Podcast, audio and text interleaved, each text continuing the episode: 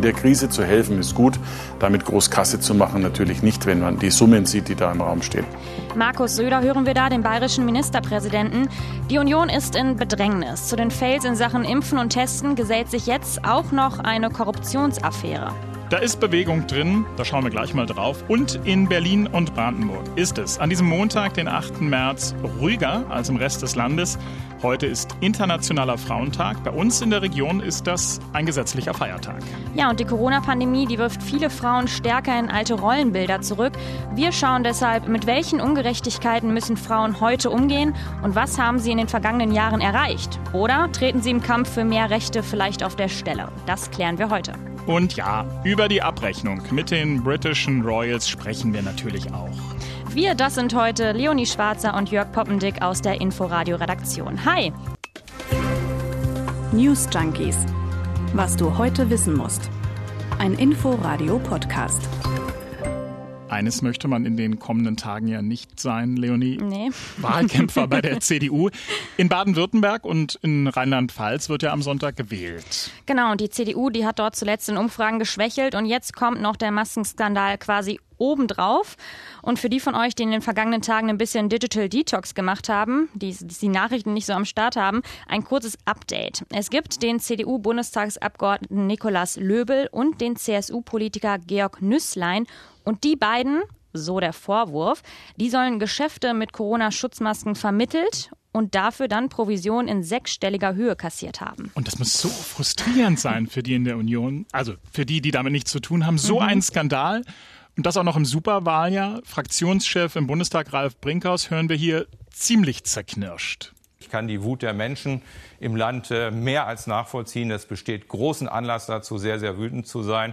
Die Wut der Kollegen in der Fraktion, die wirklich unter hohem Einsatz äh, im letzten Jahr gegen die Corona-Krise gekämpft haben, die ist noch viel größer. Und Stichwort Superwahl, ja, das ist natürlich auch ein gefundenes Fressen für alle anderen Parteien.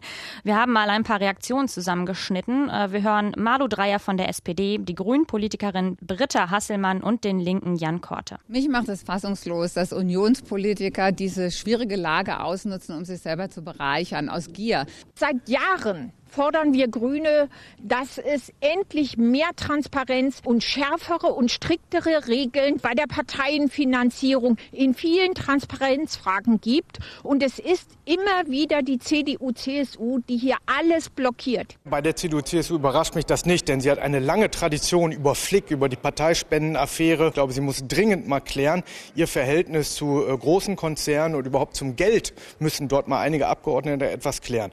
Heute hat übrigens der CDU-Politiker Löbel auch sein Bundestagsmandat niedergelegt. Da gab es, glaube ich, ordentlich Druck aus der mhm. Parteispitze. Nüsslein dagegen will weitermachen, zwar nicht mehr in der Unionsfraktion, aber dann eben als fraktionsloser Abgeordneter. Und Unionsfraktionschef Brinkhaus will nicht ausschließen, dass es noch weitere Fälle in den eigenen Reihen gibt.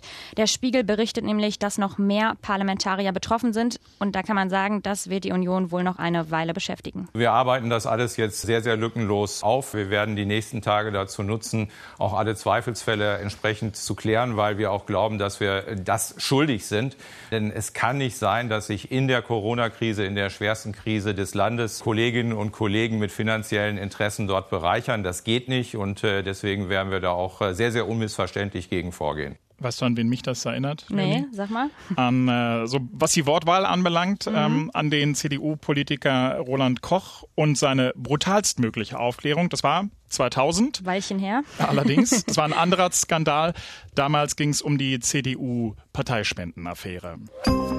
Wenn wir weitere Fortschritte bei der Gleichberechtigung machen wollen, müssen wir auch immer wieder daran arbeiten, dass Familie und Beruf noch besser vereinbar sind. Nur wer die eigenen Kinder gut und sicher versorgt weiß, kann sich voll auf seine beruflichen Aufgaben konzentrieren. So ist es. Bundeskanzlerin Angela Merkel in ihrer wöchentlichen Videobotschaft, die Corona-Pandemie zeigt nun aber leider, wie viel wir beim Thema Vereinbarkeit von Familie und Beruf aber noch zu tun haben. Ja, heute ist Internationaler Frauenkampftag, ein Tag, um Rechte zu feiern, die schon erreicht wurden, und aber auch ein Tag, um an die vielen Ungerechtigkeiten zu erinnern, die immer noch da sind. Und wir beide, wir machen jetzt genau mhm. das. Wir schauen uns einmal an, wie es denn gerade aussieht und wollen dann aber auch mal einen Blick zurückwerfen. Also was wurde denn schon erreicht? Und ich glaube, das ist keine große Überraschung. Die Corona-Pandemie, die ist ja sowas im Grunde wie ein Brennglas. Die legt offen, was vorher quasi schon am Schwelen war. Beate Hausbichler ist Journalistin beim Standard in Wien. Die hat gerade ein Buch herausgebracht mit dem Titel Der verkaufte Feminismus. Und auch sie hat heute Morgen im Inforadio gesagt, Corona zeigt, dass sich an den wichtigen Pfeilern der Gleichstellungspolitik, also zum Beispiel, wer macht eigentlich die unbezahlte Arbeit, kaum was verändert hat. Also ich denke, äh, Corona hat da den Blick sehr geschärft, wie weit äh, wir tatsächlich gekommen sind. Also es zeigen ja Umfragen vom letzten Jahr schon sehr deutlich, dass alles, was jetzt zusätzlich an unbezahlter Arbeit dazugekommen ist in diesem Jahr wegen Homeschooling, wegen geschlossenen Kinderbetreuungseinrichtungen, dass das schnurstracks wieder an die Frauen wandert, diese Arbeit unbezahlte Arbeit. Häufig wird in diesem Zusammenhang auch der Begriff Care-Arbeit ins Spiel gebracht. Damit gemeint sind generell Tätigkeiten des sich Kümmerns oder des Sorgens, also zum Beispiel Pflege von Angehörigen, Kindern, generelle Haushaltstätigkeiten, also Wäsche waschen und, und, und. Und meist ist Care-Arbeit unbezahlt und wird vor allem meistens auch als selbstverständlich angesehen. Und genau diese unbezahlte Care-Arbeit, die bleibt in der Pandemie nun vor allem an den Frauen hängen.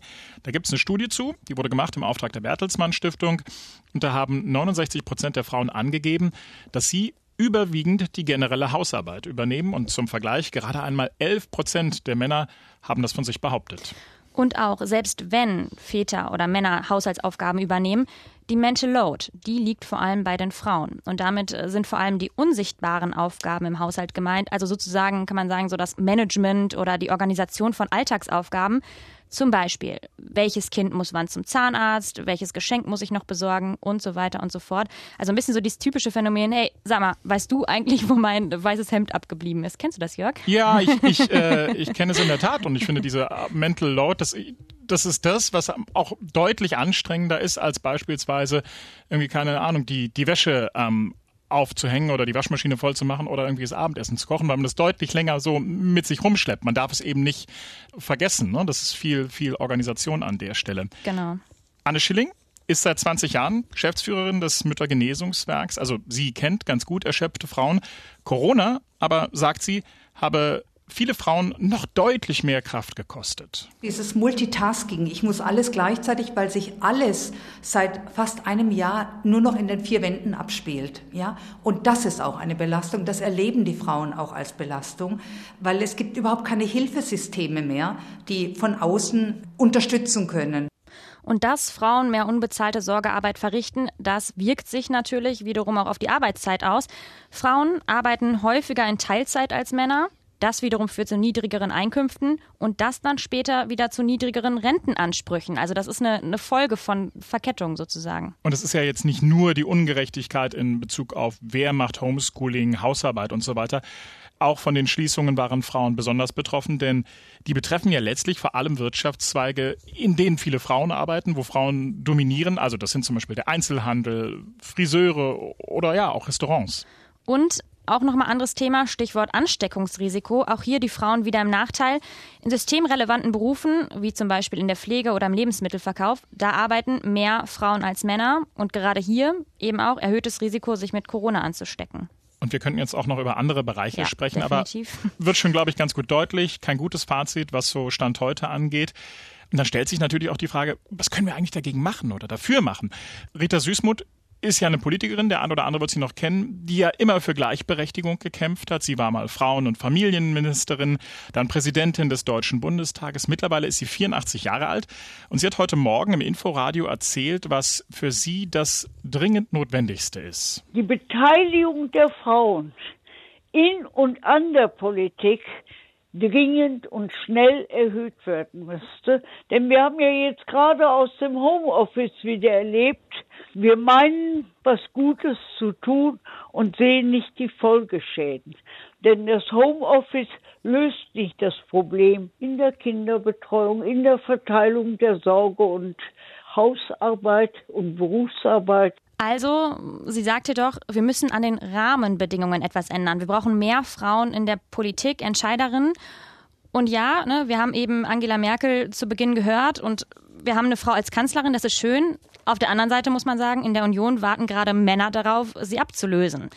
ne, ist dann irgendwie so ein bisschen die andere Seite. Und im aktuellen Bundestag, da sind nicht mal ein Drittel der Abgeordneten Frauen. Hm. Und jetzt ganz ehrlich, Angela Merkel habe ich in den vergangenen Jahren, ich weiß nicht, wie es dir geht, nicht als allergrößte Vorkämpferin für Frauenrechte wahrgenommen. Nee, da hast du völlig recht. Ich finde, sie verkörpert, dass eben eine Frau das, das machen kann und dass sie das Amt sehr gut erfüllen kann, aber sie hat nicht diese Themen zu ihren Themen gemacht, finde ich auch. Hm. Chance vertan, möglicherweise.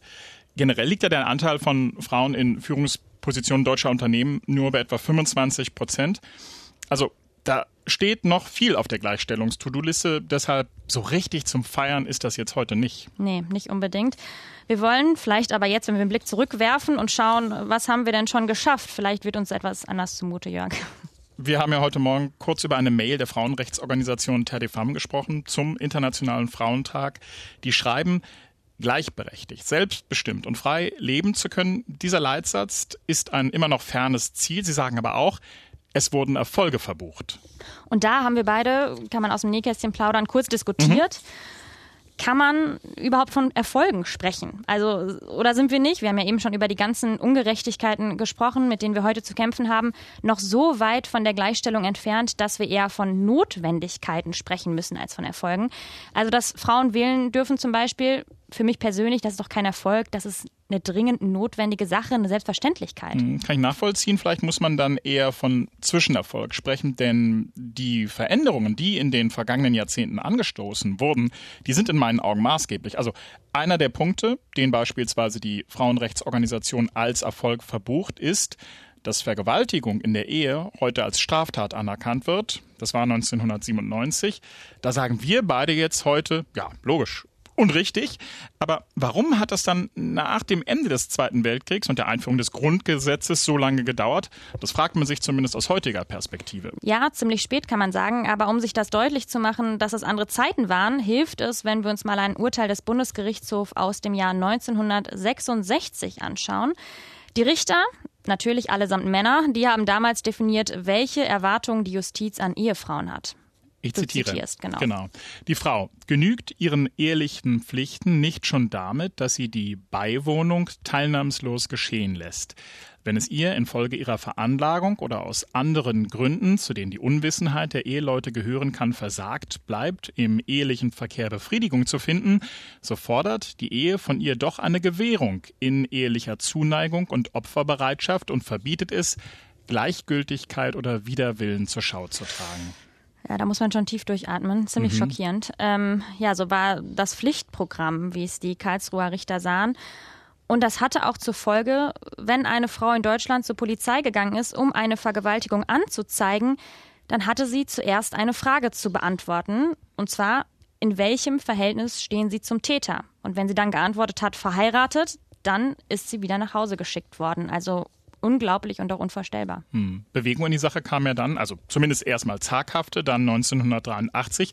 Da sind die Grünen in den Bundestag eingezogen und die haben einen Gesetzentwurf vorgelegt, sind dann aber gescheitert. Keine Überraschung. Acht Prozent der Abgeordneten waren damals Frauen.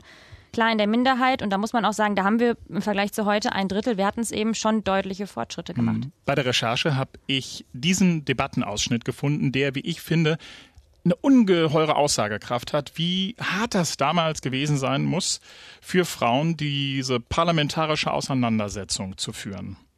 Ich möchte Sie fragen, ob Sie dafür sind, dass die Vergewaltigung in der Ehe auch in das Strafgesetzbuch kommt? Nein. Das war die grüne Abgeordnete Kelly und das, was wir da hören, ich weiß es, weil ich auch den Videoausschnitt gesehen habe, dass es ja das ist Lachen. Ja? Also die, die wird da vom versammelten Bundestag mehr oder weniger ausgelacht. Aus der gleichen Zeit stammt die Rede des CSU-Abgeordneten Ortwin Lowak.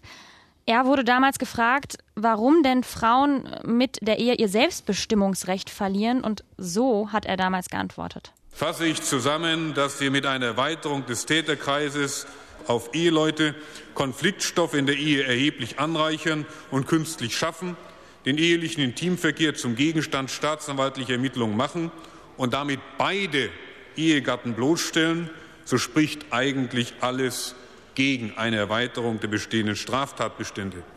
Ein psychologisches Argument sollten wir zudem nicht außer Acht lassen. Ohne ein gewisses Maß an Aggression gibt es zwischen höheren Lebewesen keine auf Dauer ausgerichtete Lebensgemeinschaft. Fragen Sie Konrad Lorenz. Es gibt ja keine Kameras bei uns, aber ich schüttel gerade den Kopf, wenn ich das höre. Hm, da sind mehrere gruselige Elemente heute bei den News Junkies. Ja, 20 Jahre hat man über die Vergewaltigung in der Ehe diskutiert im Bundestag. Erst 1997 kam das Gesetz. Das hatte auch damit zu tun, dass erstmals Zahlen vorgelegt wurden, die gezeigt haben, das ist ein Massenphänomen. Also die Zahlen waren vom Kriminologischen Forschungsinstitut Niedersachsen und die haben gesagt, zwischen 1987 und 1991 gab es hochgerechnet 350.000 Vergewaltigungen in der Ehe. Also ja, wirklich ein Massenphänomen. Was übrigens auch leider trotz des Gesetzes noch heute so ist, das hat dem RBB Yvonne Halesio-Lindner berichtet von Lara. Das ist die Fachstelle gegen sexualisierte Gewalt an Frauen. Und jetzt ist es so, dass ganz viele Menschen glauben, irgendwie sexualisierte Gewalt findet irgendwo draußen statt, im Park, in der U-Bahn und es ist irgendwie der fremde Täter. Aber tatsächlich ist das eher ein kleinerer Teil der Delikte, die vom Fremden begangen werden, sondern der allergrößte Teil findet im sozialen Nahbereich statt. Das sind vielleicht so 70 Prozent. Und davon sind nochmal circa 50 Prozent der Ehemann oder der Partner. Das zeigt eigentlich auch ganz gut, dass Gesetze zwar ein Baustein sind, ein wichtiger Baustein, aber dass es eben auch mehr braucht, und zwar einen gesellschaftlichen Mentalitätswechsel. Wir haben ja hier bei den News Junkies immer nur begrenzt Zeit, aber beim Blick zurück bin ich noch bei was ganz anderem hängen geblieben. Eine politische Veränderung vor unserer beider Zeit, und zwar die Familienrechtsreform von 1976. Damit fiel nämlich die bis dahin geltende Pflicht der Ehefrau, den Haushalt zu führen. Bis zu dem Zeitpunkt war es nämlich so, eine Frau konnte nur dann berufstätig sein, wenn ihr Ehemann dem zugestimmt hat. Lore Maria Peschel-Gutzeit ist langjährige Familienrichterin und Anwältin und sie hat im RBB erzählt, dass das damals ein Paradigmenwechsel war. Man muss sich ja vor allen Dingen klar machen, das Familienrecht bis 1977 war zu großen Teilen noch das, was aus der Kaiserzeit stammte. Das BGB stammt von 1900. Und dieses BGB hat die Kaiserzeit, die Weimarer Republik, die Nazizeit, den Zweiten Weltkrieg, alles überlebt. Deutschland lag in Trümmern, es war kein Stein auf dem anderen, aber das alte Familienrecht galt. Dass der Vater zum Beispiel das alleinige Sagen hatte, er war der alleinige gesetzliche Vertreter der Kinder. Dass der Ehemann das gesamte Einkommen der Familie verwalten und für sich verbrauchen konnte. Dass die Frau nicht mal ein, wenn sie selbst was verdiente, darüber verfügen konnte, kein Bankkonto selbst eröffnen konnte. Jetzt haben wir ja mal einen Blick zurückgeworfen, Leonie. Mhm. Ich kann mittlerweile ganz gut ähm, nachvollziehen, warum Teile der Frauenrechtsbewegung hier von Erfolgen sprechen, die in den vergangenen Jahren, Jahrzehnten erreicht wurden. Die natürlich eigentlich selbstverständlich sein sollten. Ähm, aber trotzdem, auch da hilft der Blick zurück. Seit 100 Jahren demonstrieren Frauen jetzt schon am 8. März. Und die Ziele des Frauentags 2021, die klingen gar nicht so viel anders als das, was vor einem Jahrhundert von den Frauen gefordert wurde. Gleicher Lohn für gleiche Arbeit, bessere Arbeitsbedingungen und mehr Rechte gegen Gewalt und Sexismus. I just didn't want to be alive anymore. And that was a very clear and real and frightening constant thought. Ich wollte nicht mehr am Leben sein, das war ein sehr klarer, realer Gedanke. Das hat Herzogin Meghan im Interview mit der amerikanischen Talkshow-Moderatorin Oprah Winfrey erzählt. Gefangen im britischen Königshaus, alleingelassen und hilflos, so habe sie ihre Zeit am Hof erlebt. Es war übrigens das erste gemeinsame Interview von Harry und Meghan, seitdem sie sich aus dem britischen Königshaus zurückgezogen haben und seitdem sie in die USA gezogen sind. Und es sind schon heftige Vorwürfe, die die beiden dem britischen Königshaus da machen. Ja, Meghan sei Rassismus begegnet in den Medien, aber auch im britischen Königshaus concerns and conversations about how dark his skin might be when he's born. Während ihrer Schwangerschaft habe es Bedenken und Unterhaltung darüber gegeben, wie dunkel die Haut ihres Sohnes sein könnte, wenn er geboren wird. Wer genau das gesagt hat, das blieb aber offen. Unsere Korrespondentin Katharina Wilhelm in Los Angeles. Mit wem diese Unterhaltungen geführt wurden, das wollten die beiden nicht verraten, machten aber eben klar, dass nicht nur die britische Presse sehr rassistisch auf äh, Meghan und ihre Herkunft reagiert hat, sondern es auch im Innersten des Königshauses offenen Rassismus gegen sie gab. Und das dürfte, glaube ich, nachhaltig ähm, der größte Skandal dieses Interviews sein. Jörg, ich bin ja sonst keine Royal-Expertin, würde mhm. ich so von mir sagen. Aber ich habe gerade die Serie The Crown geschaut. Und? Du auch? Nee, ich habe sie noch nicht gesehen, aber es ist auf der To-Do-List drauf. Sehr, sehr, sehr zu empfehlen. Also sehr, sehr gute Serie. Und ich musste natürlich äh, bei dieser ganzen Geschichte auch sofort hier dran denken. Well, there were three of us in this marriage. So it was a bit crowded. Ja, Prinzessin Diana, die sagte in dem sehr bekannten BBC-Interview von 1995, wir waren zu dritt in der Ehe, das war ein bisschen eng. Also sie spielte damals auf die heutige Ehefrau von Prince Charles an, Camilla Parker Bowles. Und auch Diana hat damals in diesem Interview den Palast kritisiert und ihn als kalt und herzlos beschrieben, ähnlich jetzt wie Meghan das macht. Und das brachte die britische Monarchie damals, muss man sagen, in eine ganz schöne Krise. Da ist sie jetzt auch. Viele ziehen natürlich mhm. schon den Diana-Meghan-Vergleich. Mal sehen, wie der Palast jetzt darauf reagiert und wie dieses ganze royale Drama weitergeht. Unabhängig davon gab es auch noch eine zweite Neuigkeit bei den beiden, deutlich positiver. Da wird es ein zweites Kind geben. Es handelt sich um ein Mädchen. Da kann man nach unserer heutigen Folge nur sagen, willkommen in einer Welt voller Ungerechtigkeiten. Äh, wir verabschieden uns am Weltfrauentag jetzt in den Restfeiertag. Wenn ihr noch Kritik habt, Anregungen oder, und das ist ja das Positive heute, Babynamen loswerden wollt, dann schickt die uns gerne an newsjunkies at inforadio.de. Wir sagen Tschüss, bis morgen. Tschüss. News Junkies. Was du heute wissen musst. Ein Podcast von Inforadio. Wir lieben das Warum.